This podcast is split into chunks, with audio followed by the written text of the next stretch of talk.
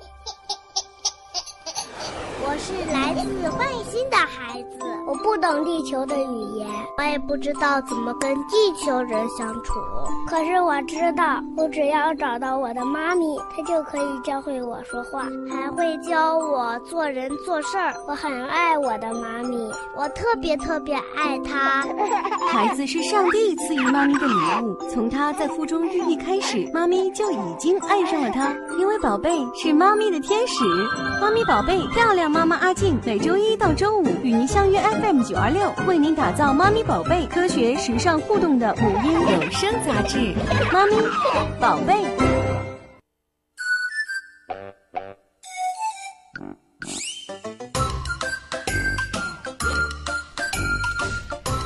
各位漂亮的妈妈、幸福的老爸和可爱的宝贝，大家好！这里是 FM 九二六正在为您直播的妈咪宝贝节目，我是果皮妈阿静。有没有听说过这样的话？就是吃完抗生素之后，两个小时要服用益生菌。宝宝拉肚子或便秘，吃点益生菌见小快。相信你对这些提示一定不陌生吧？你是不是恍然觉得益生菌就是传说当中的灵丹妙药了呢？其实呢，益生菌虽然好，但是千万可别把它当做灵丹妙药哦。而今天呢，阿静就跟你聊聊关于益生菌的话题。那随着二胎政策的全面放开，高龄二胎产妇的增多，第一次就是剖宫产的妈妈是否在第二次的时候还要选择剖宫产呢？今天的妈咪培训班节目当中，我们邀请到开发区第一人民医院产科的童林医生和大家聊聊这个主题。热线电话稍后为您开通：八六八九幺五幺五八六八九幺六幺六。另外呢，我们的微信。啊，是 QD FM 九二六，你可以通过我们的微信以及蜻蜓 FM 来收听我们的节目以及往期节目的回顾。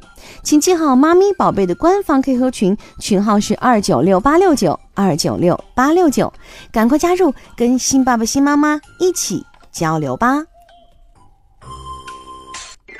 我是袁成晓，我是刘依林，我是孙玉浩，我叫丫丫，我喜欢 FM 九二六，我超级爱妈咪宝贝，我爱妈咪宝贝，快乐伴我成长，欢迎小朋友们都来收听吧耶！我爱妈咪宝贝，祝妈咪宝贝茁壮成长，我爱妈咪宝贝，我爱妈咪宝贝。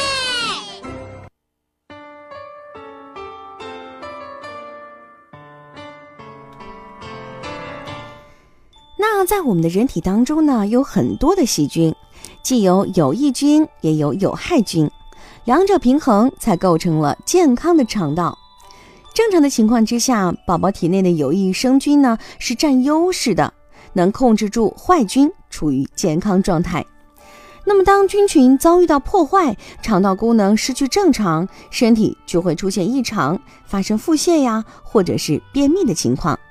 而益生菌呢，是人工体外方式合成，通过尽量的模拟正常的肠道内的好菌，填补肠道内有益菌的缺失。因此呢，对付腹泻或者是便秘，它绝对是把好手。比如说，针对腹泻，虽然说有益菌呢是不能彻底消灭引起腹泻的病因的，但是能够缓解症状而减少腹泻的次数。那宝宝万一生病了，可能会用这种抗生素等等杀菌的药物。这些药物在杀死病菌的同时呢，也会破坏体内的益生菌。如果说肠道里面有益菌的数量不能及时的恢复，有害菌就会趁机繁殖，让宝宝反复的生病。因此呢，多病合并后的宝宝需要及时的补充这种益生菌，以维护肠道的一些健康啦。那么虽然说都叫益生菌，但是它们的种类可不一样。益生菌的种类呢是非常多的，常用的一些益生菌啊有双歧杆菌，当然它又分为长双歧杆菌和短双歧杆菌等等，还有乳杆菌，还有粪肠球菌等等这样的一些有益菌。那么因为每个人的体质和饮食的习惯都是不一样的，所以呢肠道里面的菌群数量和类别也有不同，所以同一种益生菌的成分作用在不同的个体之上，效果还是有一定差别的。但是双歧杆菌和乳杆菌是人体肠道里面最大的两个益生菌群，因为占主导地位，所以发生肠道的一些菌群不平衡的问题的时候，使用这两种益生菌见效可以说更加快了。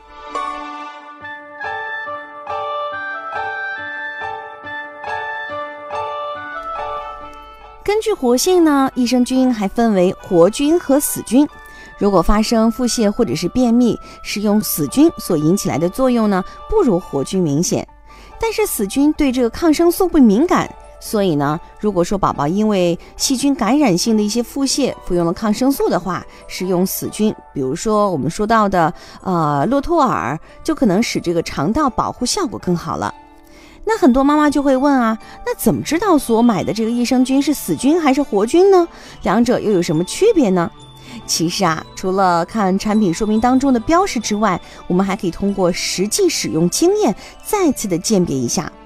活菌服用以后的效果会更好，而且呢呈这种线状的作用，也就是说服用一次之后呢持续时间比较长。而相比之下，死菌作用就非常有限了，而且是点状作用，服用一次之后可能仅是当天有效，但是不会对以后的几天有影响。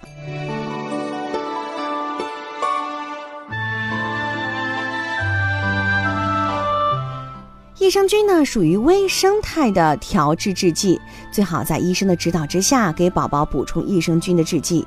一般呢是在宝宝消化不良、牛奶不适应、还有腹泻、便秘、吸收功能不好的时候，可以给宝宝补充益生菌。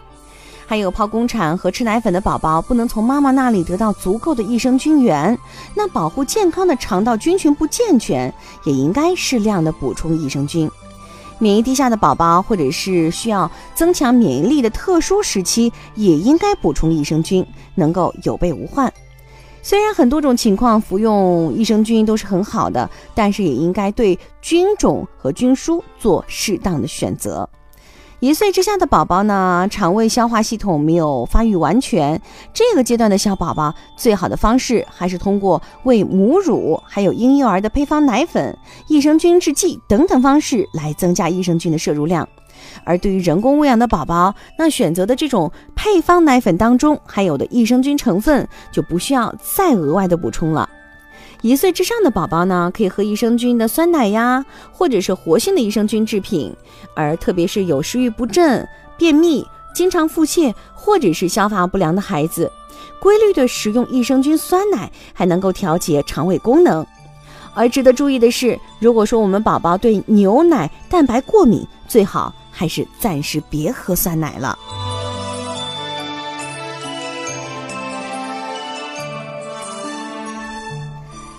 那有的益生菌包装上啊，就是说它是有治疗这个挑食啊、厌食、免疫力低下等等这样作用的。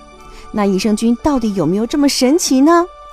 其实呢，这个问题的回答不能单纯的回答是或者是不是。我们举个例子啊，那如果说是饮食习惯不好，或者是饮食结构不合理引起的挑食还有厌食，解决问题的根本就是改善饮食习惯和结构。即使服用益生菌，也不会起到什么作用。那如果说因为孩子肠道消化功能弱，容易发生积食或者是消化不良，这个时候服用适量的益生菌，对改善这种呃胃肠道的蠕动、促进消化、增强肠道的功能，以促进进食是非常有帮助的。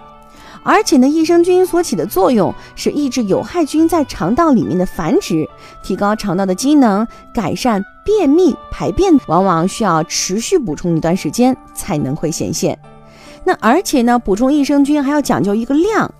益生菌一般呢不会导致严重的健康问题，但是如果吃太多了，敏感体质的宝宝大便可能就会偏稀，肚子容易胀气。这个时候呢，只要把益生菌停一停，大便略稀的症状就会立即消失了。而益生菌呢，只是肠道当中起作用，而不会被人体吸收。如果摄入过多，或者是长时间大剂量的服用，多余的菌就可能会自然衰亡，或者是排出，那也就是吃了也是白吃。而目前呢，还没有任何关于益生菌有导致严重的健康副作用的报道，所以呢，益生菌微生态疗法还是相对非常安全的一种治疗手段了。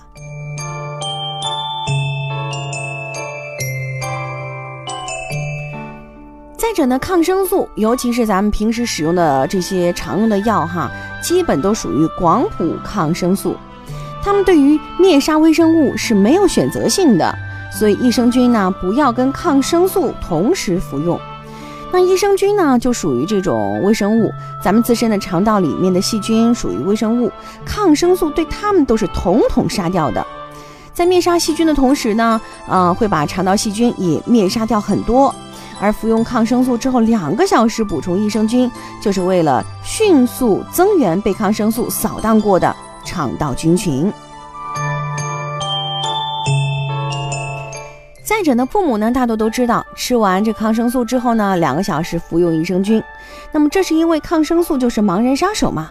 而不同的抗生素对这种益生菌的破坏力也是不一样的，所以这点呢，最好还是咨询一下医生。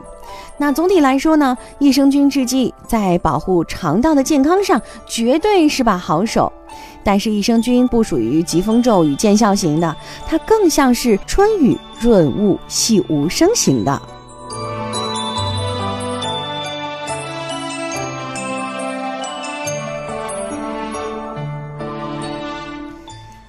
我们刚才说到很多益生菌的一个问题哈，有没有听说过益生元呢？益生元又是个什么东西呢？那补充益生菌的思路啊，是直接吃这个活细菌，空投维和部队，达到这个肠道的维稳。那其实呢，还可以把改变思路，通过给这种好的细菌提供营养的食物，扶植好细菌，从而压制坏的细菌。具有这种功能的食品成分呢，我们叫益生元。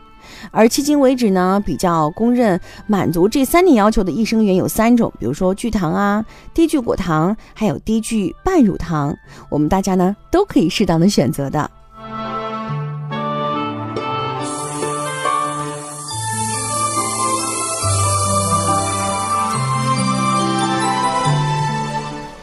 好了，听众朋友，我们刚才跟你聊的就是关于益生菌的一些话题了。那么下次如果说宝宝真有吃到抗生素的话，别忘了两个小时之后就给宝宝补充一下。接下来呢，我们要进行的是妈咪培训班。今天我们邀请到的嘉宾是开发区第一人民医院产科的童玲医生。宝贝发烧了怎么办？宝贝什么时候添加辅食最好呢？宝贝怎么最近老是不听话呢？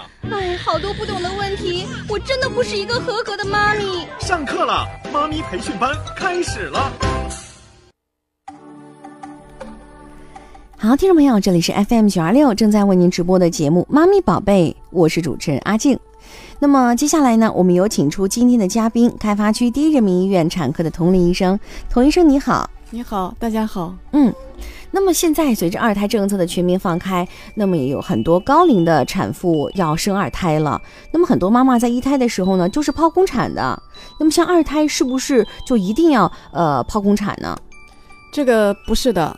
因为现在呢，我们要对这样的产妇啊进行一些评估，嗯，呃，也就是到我们的高危门诊，呃，挂号来找我们的呃大夫评估一下，就是你是否具备呃剖宫产，呃再次分娩，就是经阴道分娩的这些条件。如果具备的话，我们医院现在已经开展这一这一个呃项目了。嗯，另外您刚才说到一个是高危门诊，高危门诊跟咱们平常的妇科产科是不一样的，是吧？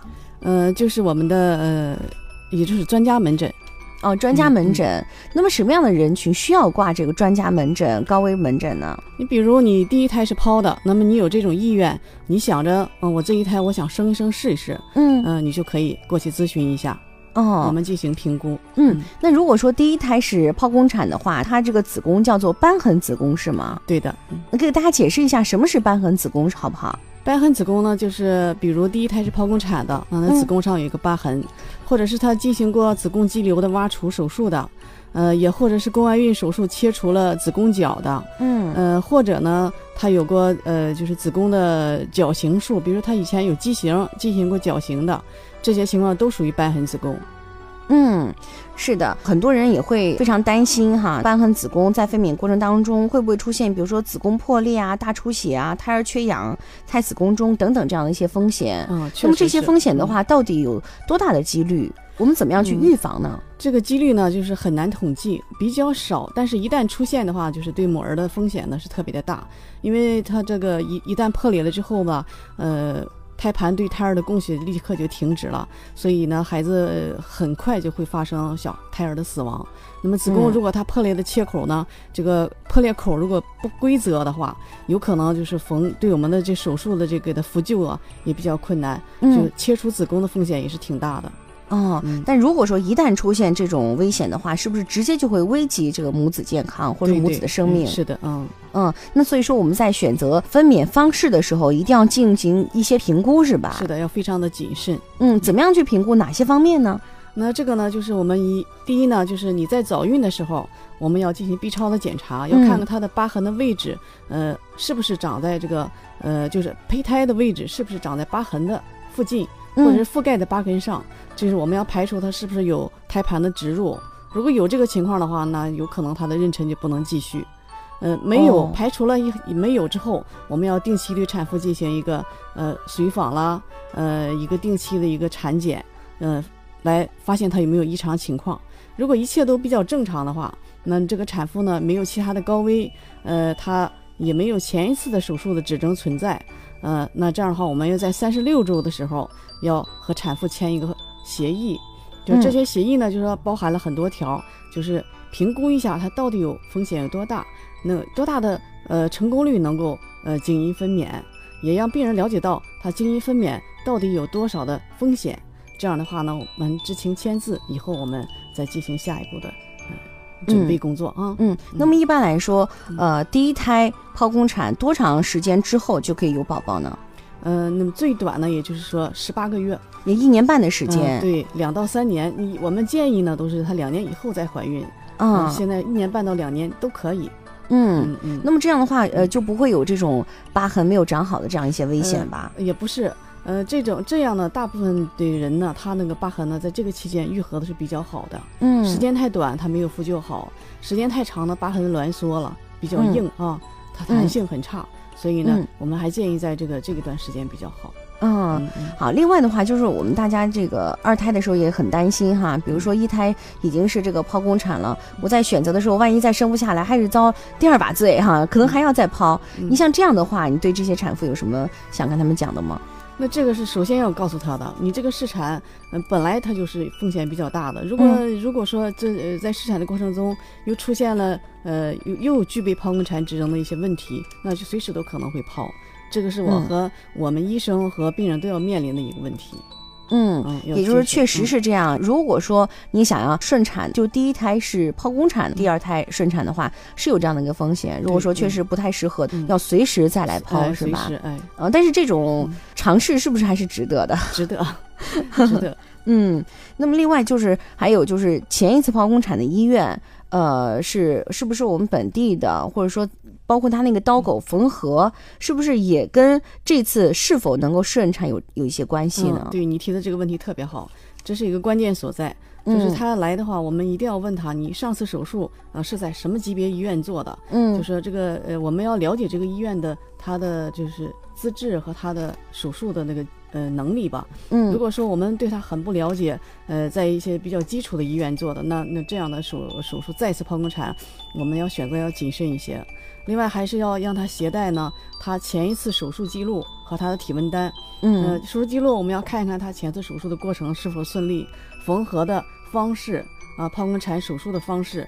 在于体温单呢，我们是要看他呃前一次有没有发烧啊，有没有感染。嗯，体温单都正常的话，体温平稳，他出院了，说明他没有感染，这一块还是很重要的，要携带这两方面的资料来给我们看。嗯，因为我也听说啊，就是我在第二胎剖宫产的时候，会发现里面的缝合呀都会比较困难。像这种情况的话，肯定要这个再剖宫产是吧？而且这种手术难度会增加特别多吧？是的，是的，因为我们在手术当中会发现有一些呢。它的瘢痕特别薄，嗯，就是你都可以看到清楚的看到胎儿的头发，哦，嗯，就是像一张纸那样的薄，嗯，这样呢，如果说咱们没有发现的话，在试产的过程中有可能会破裂，或者是它有很严重的粘连，那这样的话，我们的呃给我们的第二次手术带来的困难是非常大的，病人的损害也比较大，容易出血。之后的感染啊。另外就是第一次这个剖宫产，它可能比如说它是因为这个骨盆狭窄呀，嗯，或者说这个头盆呃不称，或者说胎位不正这样的一些情况，所以才进行这个剖宫产。那么这这一次的话，他可能你比如他骨盆还是那么狭窄，对对对，那那这样的话还会让他选择这个顺产吗？还是直接这个剖了就行？那就不能，我们还是要再一次对他的骨盆进行评估。如果说他在别的医院评估的，那么我们还要再评估一下。如果他呃狭窄的骨盆还是这一次还是还依然是狭窄骨盆，那足月的胎儿就比如说六斤以上的孩子，那就不能让他生了。哦，六斤以上的孩子就不能生了。哎，那如果他早产，早产的儿当然也不适合呃剖宫产，再一次经营分娩。就说我们足月的胎儿，如果说它存在着明显的骨盆狭窄的话，是不能让他再生产的，因为它存在着前一次的剖宫产指征。嗯，好的，我们看一下微信平台当中的一个问题啊。这位朋友问到：“医生你好，还有呃差不多十天就要生宝宝了，现在有一些紧张，而且腿部呢是有些肿，现在我需要注意些什么呢？”呃，腿肿呢，在晚期都会出现，因为呃巨大的子宫压迫哈下呃下肢静脉的回流不好。你这样的，我建议你啊，每天晚上的时候你可以把腿抬高一下，嗯，呃用温水泡泡脚。呃，然后把腿抬高一下，让尽量让那个静脉回流好，呃，好一些。嗯，另外还是要少吃一些呃比较咸的东西哈。嗯，在睡前呢，就是说按摩一下下肢，嗯，能够有些改善。另外，如果说我们判定这胎可能不适合顺产，需要剖宫产，那么这样的话是等呃妈妈比如说破水啊或见红啊，然后或肚子疼了，然后再剖好一点呢，还是直接找个时间直接给剖了好一点？这样的话，我们还是要择期手术，就是评估它确实不能再不能生，我们要选择呃在三十九周左右，呃也就是说预产期前一个周，呃这样就可以住院了。这个时候呢，因为综合的评估，不管是产妇的情况啊，还是孩子发育的情况啊，都适合终止妊娠了。嗯，那么满月应该是四十周吧？对啊，那那为什么剖宫产要提前一周呢？那么到了这个足月的时候再剖有什么不好吗？因为它有可能会出现，就像你说的破水了，突然破水了。嗯嗯，有可能会会就是说，因为下到晚期下段的拉长，也可能会对他那个瘢痕的那个呃复那个承受的能力有一定的影响。再就是我们。既然到三十九周孩子发育成熟了，嗯，决定要剖了，就不必要再去冒那些个其他的一些风险了。另外，不是说让宝宝在妈妈肚子里时间长一点会好吗？现在我们研究是三十九周的孩子哈，胎肺已经成熟了，各方面都适合，嗯，适合出来。好的，那么时间的关系呢，我们今天节目接近了尾声。如果说你有关于啊妈妈生产啊这样的一些问题，可以随时在场外拨打电话八六九七七零五三八六九七七零五三，与开发区第一人民医院产科的同。林医生进行沟通和交流，在这里我们再次感谢童医生做客我们节目，谢谢，嗯，谢谢大家。好，本期节目编辑主持阿静，感谢您的收听。在这里呢，再提醒您一下，我们的 QQ 群号是二九六八六九二九六八六九。好了，我们下期节目再见吧。